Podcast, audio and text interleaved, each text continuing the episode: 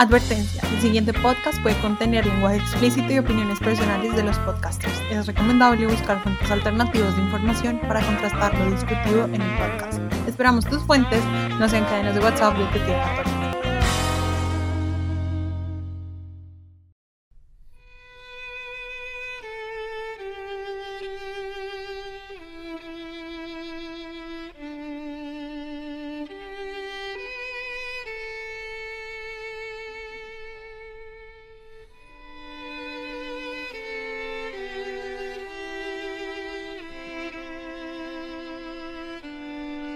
Hola, buenos días, buenas noches, un gusto volver a saludarlos, bienvenidos a este podcast What the Talk.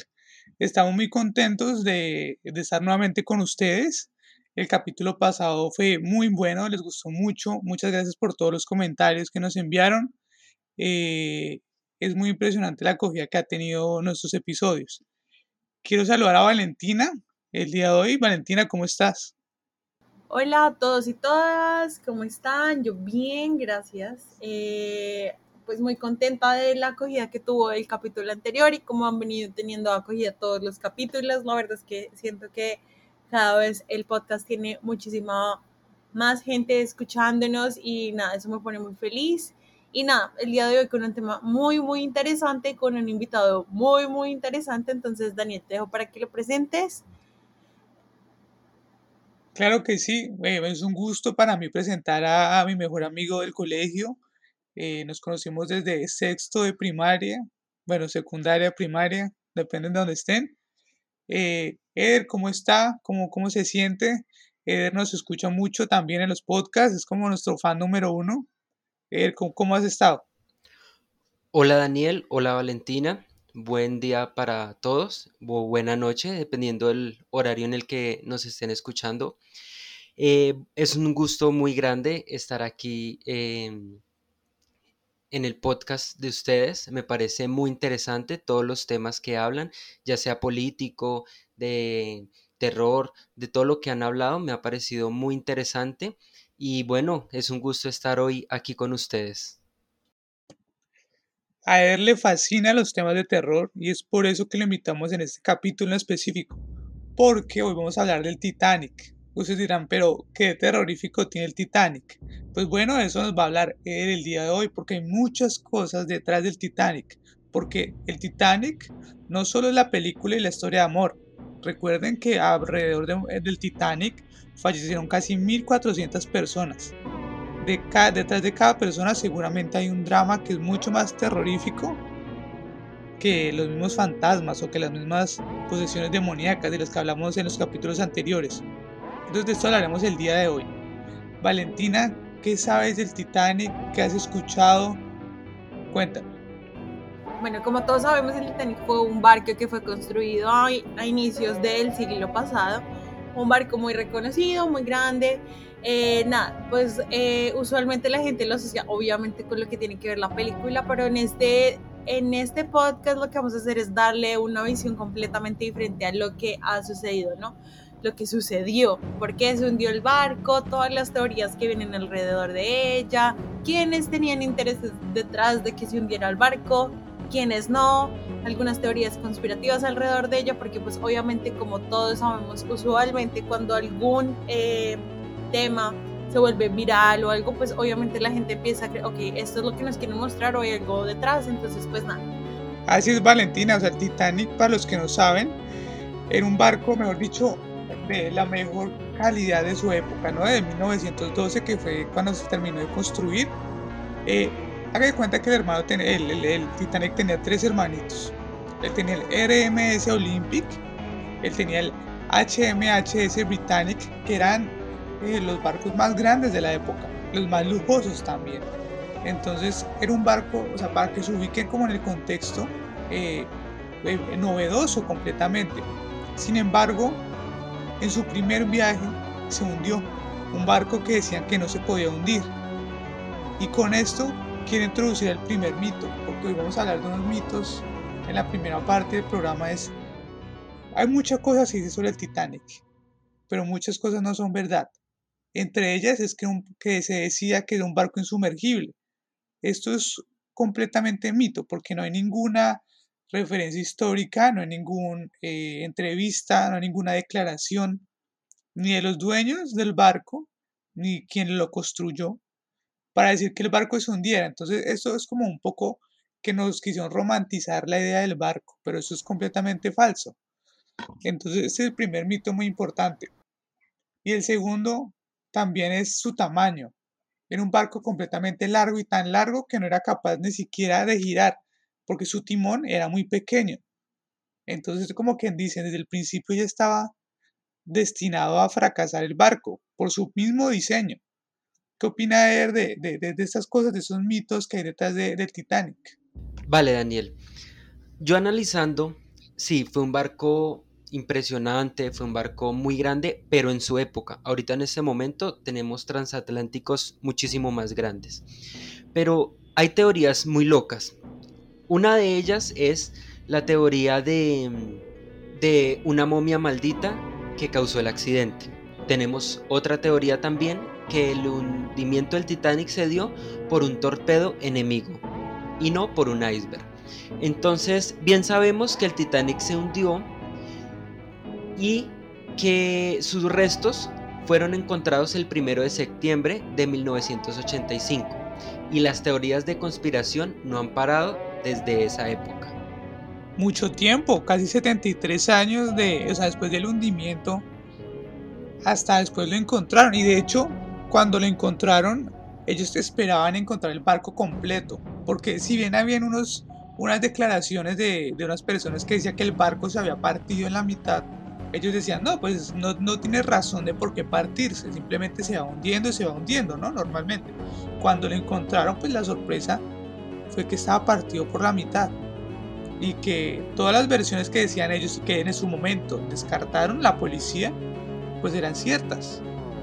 Entonces también es muy impresionante saber que hasta después de 73 años se pudo saber lo que realmente pasó con este barco y que mucha gente vivió, pues digamos que engañada entre comillas por eso. Valentina, ¿qué opinas del tema del, de, ah bueno, eh, nos hablabas del tema de la momia. Me gustaría profundizar eso un poco más, porque no suena descabellado. Vale, Daniel, sí. El tema de la momia, eh, que existe hay una, una teoría que dice que el accidente fue provocado por la princesa Amen Ra, o más bien por su momia, entre 1890 y 1900 una excavación de Luxor descubrió la momia de Amen-Ra, que fue comprada por un hombre británico, que pidió que la momia fuera transportada hasta su casa, pero el hombre desapareció misteriosamente. Hay que analizar esto. Ese hombre desapareció y pues la momia llegó a Inglaterra, donde le trajo mala suerte a otros millonarios que la compraron, por lo que decidió donarla al Museo Británico. La momia también causó problemas y el museo decidió venderla.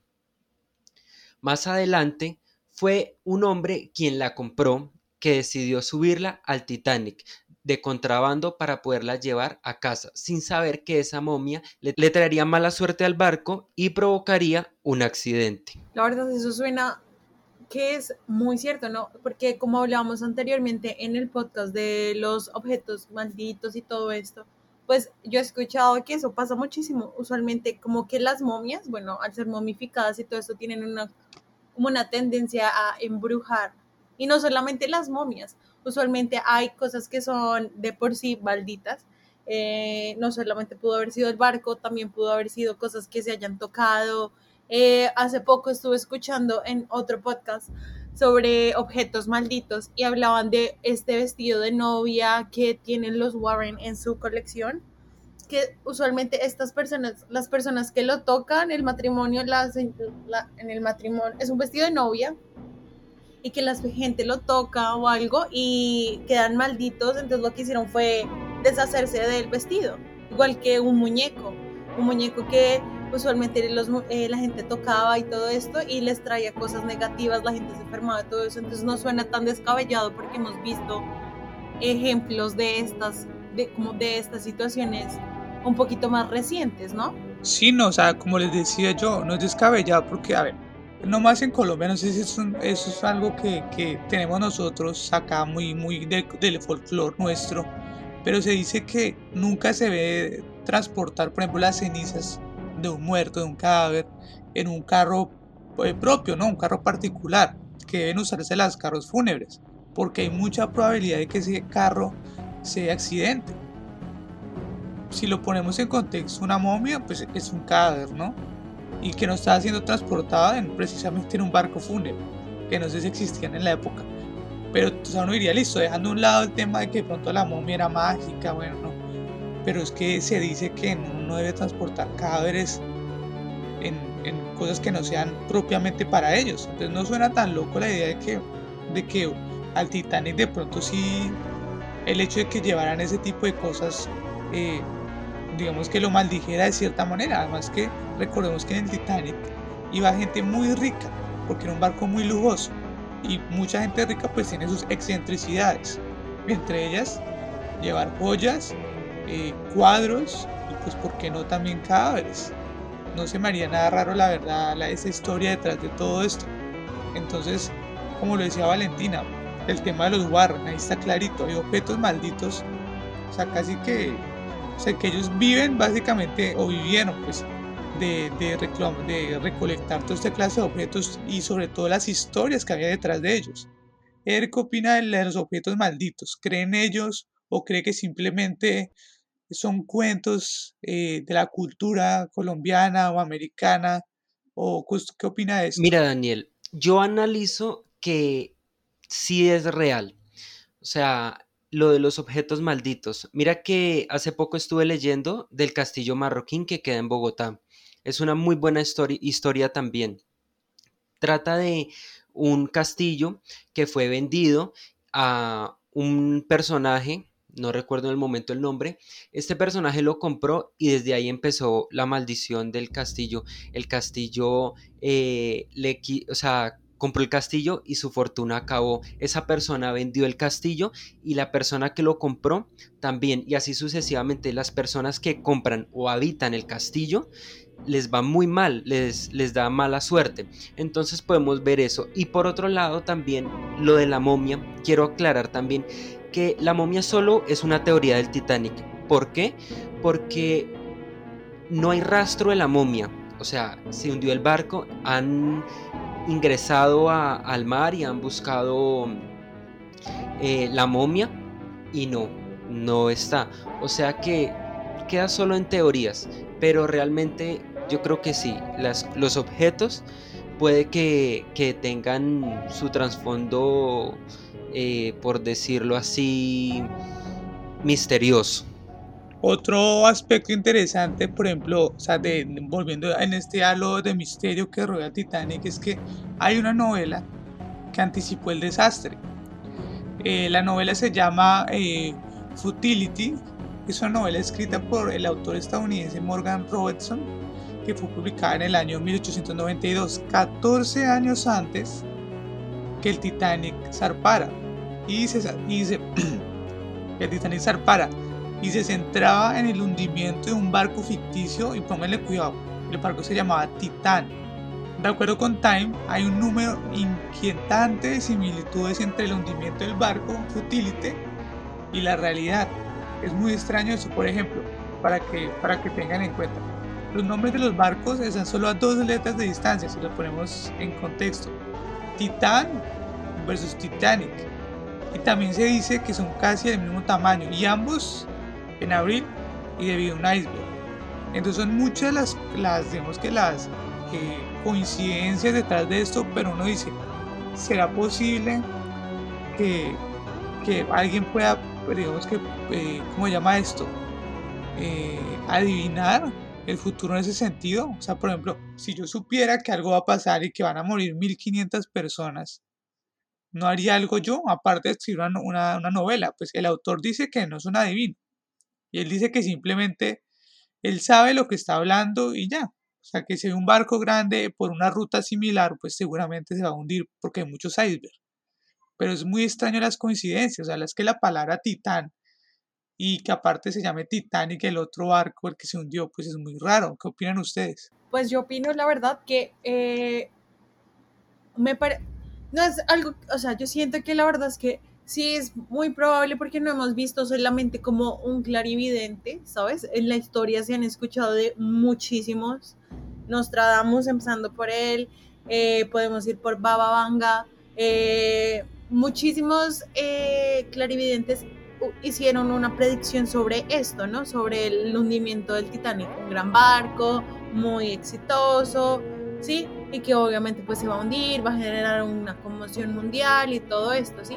Baba Vanga era una eh, rusa, si no estoy mal, ella era ciega y ella empezó a tener estas visiones, ella lo que hacía era, como obviamente no podía escribir, pues era ciega, lo que ella hacía era hablar de ello y gente que estaba cerca de ella pues le ayudaba, igual lo mismo pues nos tratamos, entonces lo que yo digo es, no es nada, o sea, en este momento pues no hay nada descabellado porque igual estamos entrándonos en un ámbito un poco misterioso, ¿no? Entonces no sabemos, tenemos son teorías, pero no sabemos qué es real y qué es no. O sea, lo que podemos decir que es real y que sí es lo que podemos tocar, siento yo, lo que podemos eh, corroborar por medio de nuestros sentidos. Entonces, no sé, siento que hay muchas coincidencias. Igual, eh, a mí me gustaría más creer en lo que siento yo que tiene un poquito y que se aterriza un poquito más a la realidad y es lo que usted nos hablaba al inicio, eh, Daniel, de la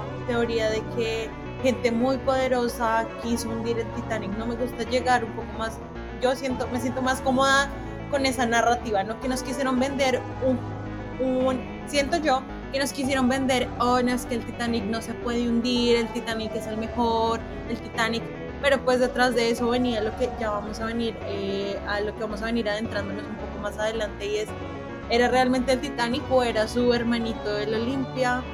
O este tipo de cositas que uno dice, bueno, de pronto que tienen un poquito más de sentido, más de que una momia o un clarividente, ¿no? Bueno, Valentina, lo que tú hablas me parece muy cierto, pero mira que esto en sí no es una teoría lo que yo voy a decir. Esto sí es algo que realmente sucedió porque está escrito en los, como en los pasajes respecto, respecto al Titanic. Mira que el Titanic zarpó con un incendio en las calderas, pero empezó días antes. Ese incendio, según lo que narran, estaba controlado. El Titanic zarpó. No obstante, tuvo lugar en la zona donde chocó con el iceberg. Impactaría posteriormente y algunas teorías sugieren que sin el incendio no se habría quebrado tan fácil. Porque sí, yo le hallo lógica a esto. Y hay una foto que data de el día que zarpó el Titanic, donde se ve en un costado un color diferente, y esa, esa hipótesis es un poco más comprobable que las otras teorías que han habido. No sé ustedes qué opinen de esta teoría. Yo creo que es muy probable. Usualmente, a ver, tengamos en cuenta esto, no se vendieron muchos tiquetes, como dice Daniel, era gente muy, muy adinerada, con posesión social, política, entonces, obviamente el perder este, esta cantidad de dinero para la West Star Line no era nada, nada favorable, ¿sí? Porque tengamos en cuenta que ellos no solamente tenían el barco Titanic, tenían, como dijo Daniel, pues una flota de barcos bastante amplia, a mi parecer, ¿sí? Que lo que hacía era, ¿sí? Como buscar obtener un poco más de dinero, ¿no? Porque esto también, pues, eso fue un apogeo, entonces empezó a crecer el mundo de los barcos y, digamos que esto no era una ruta que la gente nunca hubiera transitado, ¿sí? O sea, lo que era la ruta que hacía el Titanic era muy, muy conocida. Entonces siento yo, lo que, lo que hicieron fue esconder estos pequeños detalles como para que la gente no se preocupara, ¿sí? Y simplemente pasarlo como algo menor, que era posiblemente fácil de atender, fácil de solucionar, pues porque ya se había invertido bastante dinero. Y si tenemos en cuenta la posición que yo acabo de decir, ¿no? Que tenemos esa duda de que de pronto es el Olimpia, ¿sí? Porque sabemos que ahí hay algo escondido de pronto, entonces, ¿sabes? Como dañar todo este plan que se ha venido construyendo por una, un pequeño incendio, bueno, no sé qué tan grande pudo haber sido el incendio, pero ¿sabes? Creo que lo que hicieron fue como esconderlo, o sea, meterlo debajo del, tapete y decir, ok, no pasó nada, como pasa usualmente también en las aerolíneas o cuando vas en un intermunicipal, ¿sí? A ti no te van a subir a un avión diciendo, bueno, bienvenidos a este vuelo, tenemos un problema con las llantas, el combustible usualmente se queda a mitad y tenemos un problema en la turbina. No, o sea, eso no te lo dicen. Tú estás yendo, ahí sí como dicen, a la ciega, creyendo que todo está bien. Entonces, lo que tú dices me parece muy probable porque lo vemos aún a estos días. Valentina, y hay otra cosa también que analizar. Un arquitecto nunca va a decir, después de ya estar con su edificio, uy, me equivoqué en tal parte, o se derrumbó el edificio, y va a decir, uy, me equivoqué, o mm, eh, no, es que construimos con unos materiales muy malos, entonces eh, hay falla.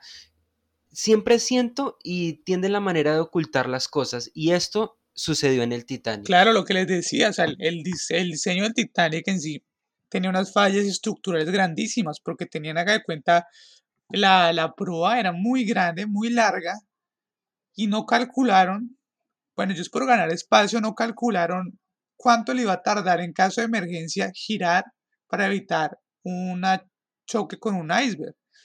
Que ellos no pensaron en el principal problema que hay en el mar y sobre todo en esa ruta, que es el océano eh, Atlántico. Ellos no pensaron en eso. O de pronto sí lo pensaron y lo hicieron con, el propósito simplemente, ah, eso no, no va a pasar nada. Seguramente. Me imagino yo al arquitecto, al arquitecto diciéndole al dueño del barco, no, no podemos hacer eso porque es peligroso. Y él diciéndole, no, no, no, no, hágalo así porque es casi como yo lo quiero hacer. Porque necesitamos ganar espacio, tiene que ser el barco más grande. Y junto con esto hay otro mito. Y el mito de la supuesta cobardía del dueño del barco. De J. Bruce Ismay, que fue el presidente y director gerente de la White Star Line, que era un pasajero del barco, que era el, pues si no lo ubican, era en la película del Titanic, el ricachón, el que se escapó supuestamente en un barco, en un bote salvavidas, donde solo podían estar mujeres y niños, y él quedó como el cobarde. Y es ahí donde es el mito, porque se dice que no fue un cobarde, que por el contrario, él fue mucho más valiente que el mismo capitán, porque mientras el, mientras el barco se estaba hundiendo, él ayudaba a los demás al abordaje y al descenso de varios botes salvavidas. Incluso se comportó mucho mejor que muchos tripulantes y pasajeros.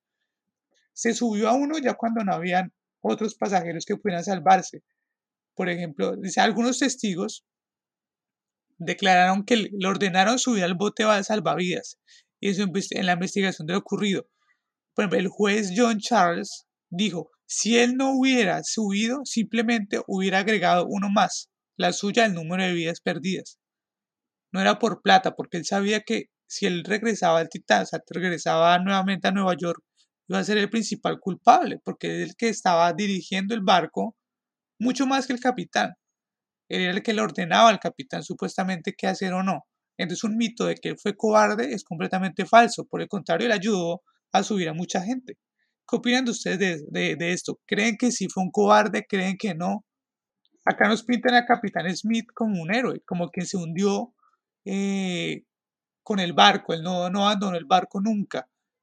Pero pensemos que el Capitán Smith era un hombre experimentado, que este era el último viaje para pensionarse. Entonces, ¿cómo pudo cometer errores tan grandes como prender las últimas calderas, aumentar la velocidad en una noche donde se sabía que había, y en una noche en una ruta donde se sabía que habían tantos icebergs. Entonces, para mí, el heroísmo del capitán Smith no es tan bueno y no es tan real como la supuesta cobardía del dueño del barco. ¿Ustedes qué opinan? Daniel, mira, hay algo que analizar en esto. Los botes salvavidas. Un dato real y escalofriante es que el barco tenía una capacidad de 64 botes salvavidas únicamente contaba con 16 construidos en madera. Esto permitía evacuar solo a la mitad de los pasajeros en caso de alguna emergencia, ¿no? Como finalmente sucedió porque bien sabemos que los botes salvavidas no alcanzaron ni para el 70%, no, es que descabelladamente por ahí el 30% de las personas pudieron salir. Además, habían cuatro botes plegables que permitían llevar 47 personas más. De estos botes, solo dos regresaron a buscar sobrevivientes, porque temían hundirse si en la desesperación se hubieran encontrado más personas. Hay que analizar este dato que es un poco macabro porque realmente habían muy pocos botes para muy, o sea, tanta gente. Y como lo que analizábamos, ellos decían, no, es que no va a suceder nada, entonces pues no llevemos tantos barcos y hagamos el espacio para otras prioridades, según ellos. Eso sí es macabro, la verdad, sabiendo que puede pasar un accidente y que si hay un accidente tienen que sacrificar a la mitad de la tripulación y obviamente iba a ser la población más pobre de, de, clase baja, pues es muy macabro. Eso es incluso peor que el tema de la momia, porque eso es real. Acá murieron 1500 personas, solo se salvaron 700 personas, y los más ricos. Vale aclarar, eso sí es tenaz. Claro, es que, es que siento yo que ahí es donde empezamos a hablar como de algo, de lo que yo me siento un poco más como hablando y es, siempre va a estar de por medio el dinero y quién estaba financiando pues todo esto, JP Morgan, ¿no? Entonces lo que hay que tener en cuenta es, ok, ¿qué es más rentable? Tener, porque digamos que es, siento yo que este fue el pensamiento, no sé, yo no estoy segura, nunca estuve ahí, pero siento yo que este fue el pensamiento. ¿Qué me es más rentable? Tener unas, o sea, tener 17 eh, barcos más que me van a generar carga, ¿sí? O sea, peso en el barco, pero que no estamos seguros que va a existir alguna... Eh, algún contratiempo o yo poder vender un poco más de espacio en las bodegas para poder que la gente pueda tener más equipaje, ¿no? Porque tengamos en cuenta que este, este recorrido que era de Southampton a New York era un, un recorrido que hacía la gente que tenía dinero y lo que hacían era, hacían sus viajes a Europa, y tenían sus compras y tenían todo esto y lo que hacían era lo traían a Nueva York y empezaban a vender algunas de sus eh, posesiones, ¿no? valuadas en arte, eh, I don't know, eh, sí, me entienden, como diferentes posesiones, siento yo. Entonces ahí es cuando empezamos a hablar de eso. Además de eso, eh, me gustaría un poquito introducir un poquito la teoría que yo siento, o bueno, la cual yo investigué, y es que el Olympic era un entonces vamos a empezar a hablar, ¿no? Entonces están estos dos barcos, ¿no? El Titanic y el Olympic. Y el Olympic básicamente era un estorbo para los las personas que estaban financiando pues la White Star Line, ¿no? Entonces lo que es JP Morgan. Entonces lo que él dijo es, ok, para mí este barco que es el Olympic me parece un estorbo. ¿Por qué? Porque usualmente cuando las cosas no empiezan a estar bien y toca hacerle muchos cambios, las aseguradoras lo que hacen es dejar de asegurar la totalidad de las posesiones y empiezan a asegurar un poco menos, un poco menos, hasta que en realidad las aseguradoras que tienen el derecho lo que hacen es decir, no, la verdad es que no voy a asegurar más a esta propiedad, esta inquisición, este objeto, lo que sea, porque me genera un costo, ¿sí? Es lo mismo que cuando tú estás enfermo, tienes alguna enfermedad preexistente, los seguros usualmente tienden a no asegurarte porque pues para ellos es una pérdida de dinero porque saben que usualmente vas a morir, ¿sí? Es básicamente lo mismo. Entonces lo que hicieron es, bueno, la teoría empieza así y es que lo que hicieron fue básicamente cambiar el, nombre. Entonces, el Olympic era como escondido bajo el nombre del Titanic y que esta, este, este hundimiento ya era un plan, ¿sí? Entonces, que esto ya se venía a venir y por eso es que ahora dicen también que la cobardía del dueño, ¿no? Que él sabía lo que iba a suceder, entonces que simplemente él decidió salirse del barco y decir, no, pues todos ustedes vayan, los quiero mucho, se cuidan, ¿sí? Entonces, eso también hay que hablarlo, ¿no? ¿Por qué? Porque usualmente, bueno, lo que sucede es que la British White Star Line tenía una competencia muy grande y su competencia era Conrad Steamships Company. Entonces, ¿qué era lo que estaban haciendo? Lo mismo que sucedió en la Guerra Fría, una competencia por parte de los europeos y de los americanos a demostrar quiénes tenían un poquito más de posesión. Entonces, en este momento, pues era quienes tenían el transatlántico más grande, el transatlántico que podía traer más personas, más mercancía, más gente, ¿sí? Entonces, esto siento yo que tiene un poquito más de conexión con lo que veníamos hablando y es que, bueno, siento yo que aquí es cuando empezamos a hablar de teorías conspirativas duras y crudas. ¿Por qué? Porque es más fácil decir, bueno, se mueren lastimosamente 1.500 personas, pero yo obtengo mi dinero, porque todos sabemos que los banqueros eh, manejan el dinero de esta manera. Puede ser sucia, terrible, un poco desigual y un poco deshonesta, pero pues la gente, los banqueros están donde están y no están haciendo lo que estamos haciendo nosotros porque tienen una visión completamente diferente de cómo manejar un negocio.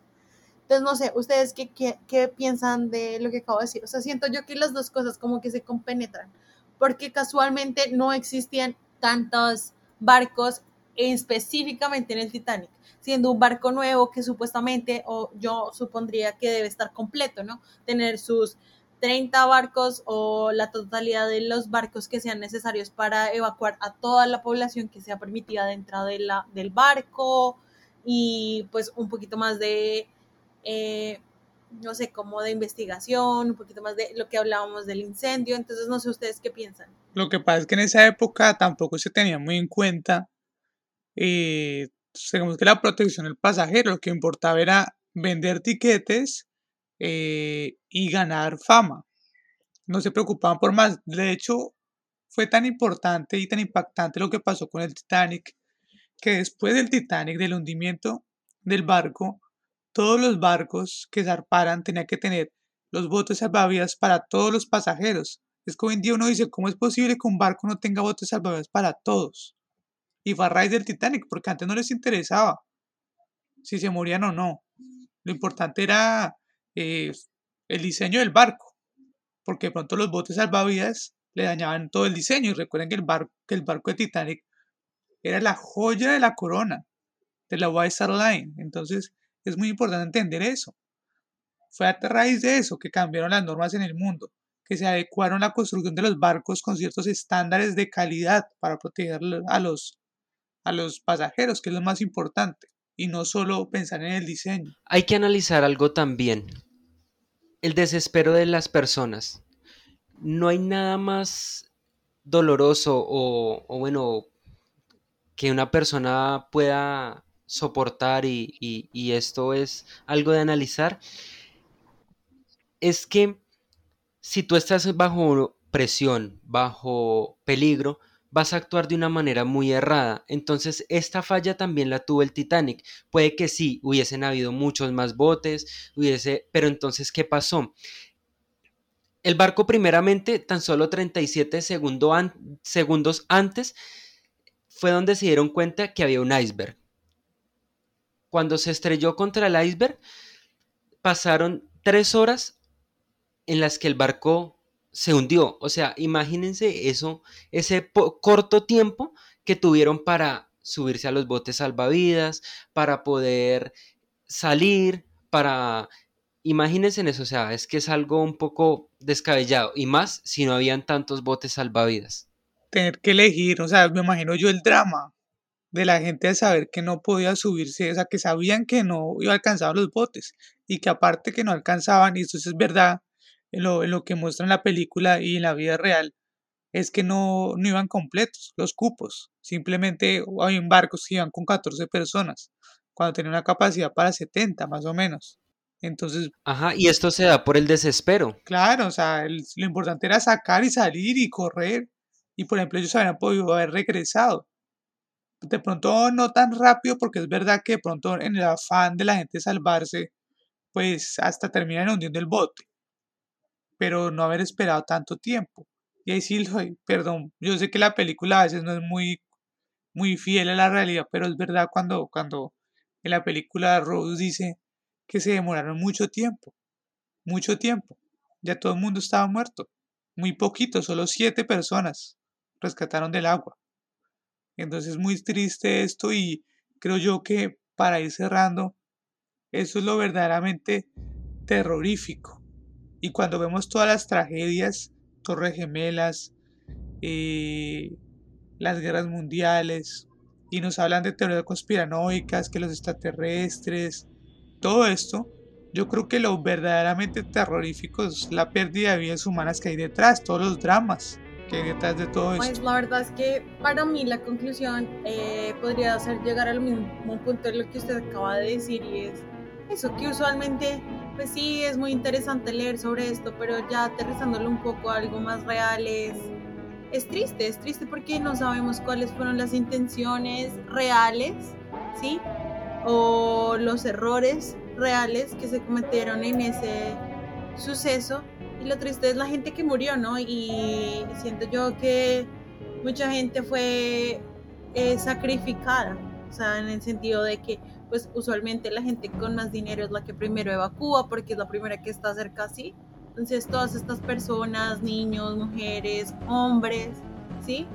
Que fueron sacrificados y que pues lastimosamente para ellos era su tiquete a una nueva vida, por ejemplo, y que no, no pudo concretarse. Eso, las historias detrás de la gente que murió, me parece que es, es, lo, es lo triste de la situación, ¿no? Porque no sabemos cuánta gente para ellos era su viaje de la vida, no sabemos cuánta gente iba para su luna de miel, cosas así, siento yo, es lo que me frustra un poquito, ¿no?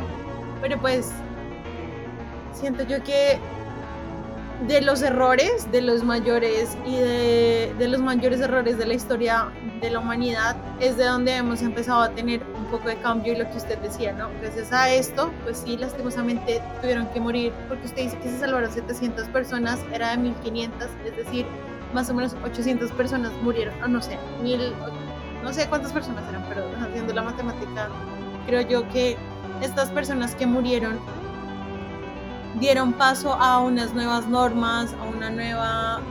Eh, dieron paso a que la gente pudiera, pues, visualizar la importancia de que no solamente los importantes son las personas que pagan primera clase, no, que todos tienen que salvarse en cualquier eh, caso, ¿sí?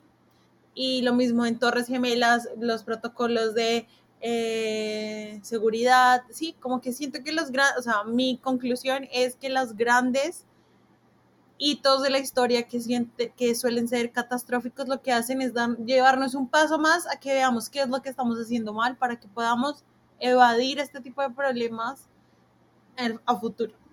Pregunta, si hicieran un Titanic 2, una réplica exacta, ¿se subirían? Eh, ¿Se subiría? Sí, yo me subiría. Hay que analizar que ya fue un caso que sucedió. Yo pienso que no va a haber una segunda vez que va a ocurrir esta tragedia, entonces yo analizo que sí y, y me parecería muy interesante y muy intrigante hacerlo y esto daría para hacer un blog, un video bien excelente de ese viaje y he escuchado que sí, realmente sí, sí están con ese pensamiento de construir un Titanic 2.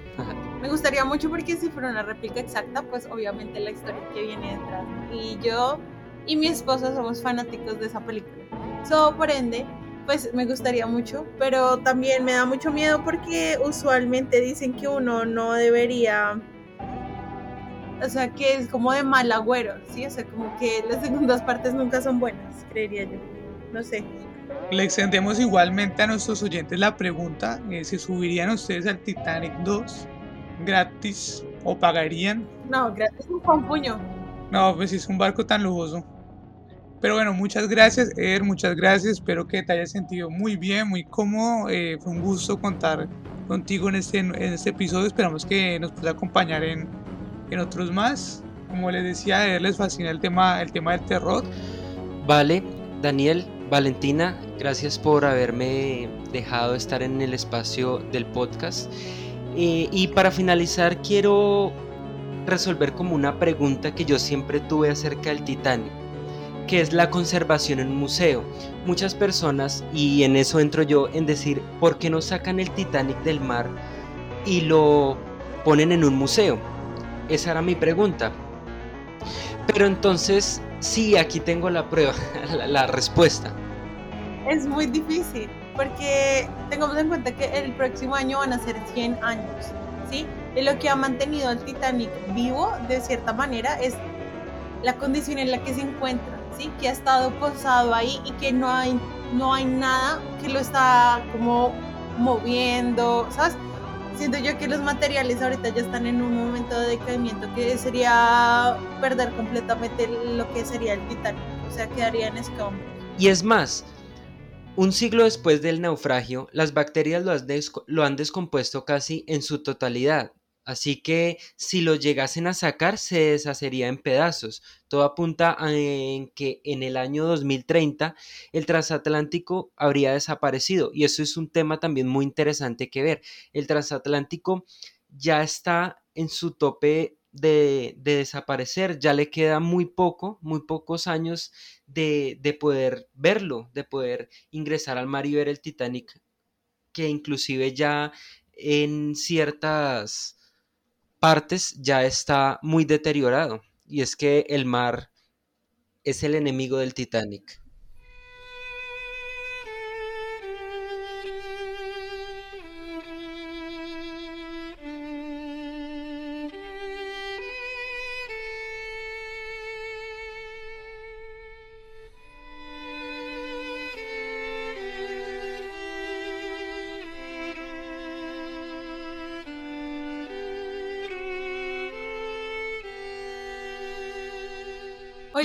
Olviden seguirnos en nuestras redes sociales. Estamos en Instagram como What the Talk y mi Instagram personal Valentina Suárez Rayel Piso También nos encuentran en TikTok como What the Talk y mi Instagram personal es Danimo Velasco.